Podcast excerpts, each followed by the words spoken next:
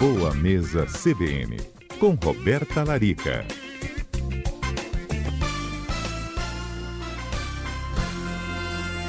Doutora Roberta Larica conosco. Boa tarde, Roberta.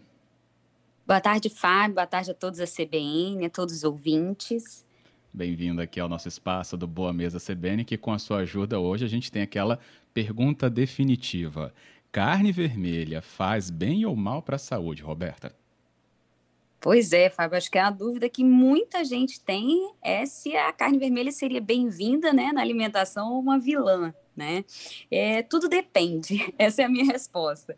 Porque, na verdade, a gente tem tanto benefícios quanto prejuízos para a saúde com o consumo da carne vermelha, só que a palavrinha moderação e equilíbrio é o que está em jogo quando se define se essa carne vermelha vai ser prejudicial ou não para a nossa saúde. Bom, a gente sabe que de benefícios, a carne vermelha é uma ótima fonte de proteína, de creatina, que é importante para para o músculo, para o crescimento muscular, para a força, para os atletas. É uma boa fonte de ferro M, né, que tem boa biodisponibilidade, ou seja, previne anemia, né, repõe a nossa necessidade de ferro. É rica em B12, que é uma vitamina importante para a nossa parte cognitiva, é importante para a nossa saúde, né, da memória. E é importantíssima aí para repor também a nossa necessidade de proteína do dia. A Organização Mundial de Saúde, Fábio, determina que o ideal seria a gente ter um consumo de carne vermelha de 300 a 500 gramas por semana. O que, que isso quer dizer? Que, na verdade, a gente deveria ingerir aí dois filés muito bem servidos por semana. Né? Então, assim, a gente colocar aí 300 gramas, né, dá dois filés de 150 gramas, ou no máximo 500 gramas por semana. E o brasileiro é aquele que tem o hábito de fazer um churrasquinho, né, de ter um alto consumo de carnes. A tendência é o quê? Passar disso, né, Fábio? É. Agora, e aí vem tudo isso. Bom, o tá. alto consumo, o que, que aconteceria se a gente começar a consumir muita carne vermelha? A gente tem estudos científicos que mostram que o alto consumo de carne está associado a maior risco de doenças cardiovasculares, ao aumento de colesterol, aumento no risco de câncer, principalmente câncer de intestino. Mas tudo depende, porque, Fábio, a gente tem que pensar se esse indivíduo é, ele come carne, é um indivíduo inflamado, tem alguma doença crônica, tem um estilo de vida saudável ou não está é, obeso, já tem um colesterol elevado, está sedentário também, junto a isso consome muito açúcar.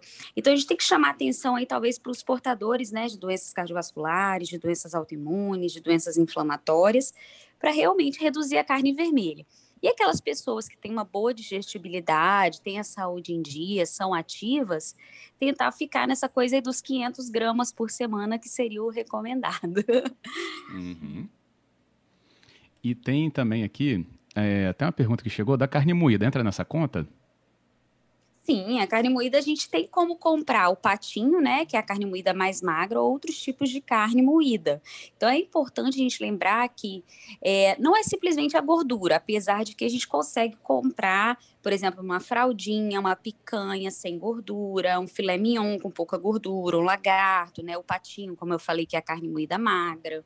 A gente consegue incluir. Só que mesmo assim eles entram na dieta como carne vermelha.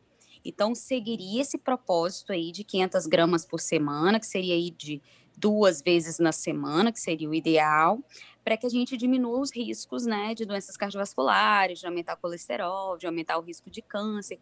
E lembrar que a gente precisa também consumir peixes, ovos, frango, são outras fontes de proteína, né, Fábio? Não ficar só uhum. preso à carne vermelha o tempo todo, porque realmente ela é mais inflamatória, ela tem uma digestibilidade pior, né? Ela é mais pesada para o organismo digerir, é pior para a saúde intestinal. Então, assim, recomendo realmente a gente reduzir um pouco o consumo. Não precisa cortar, mas consumir com moderação.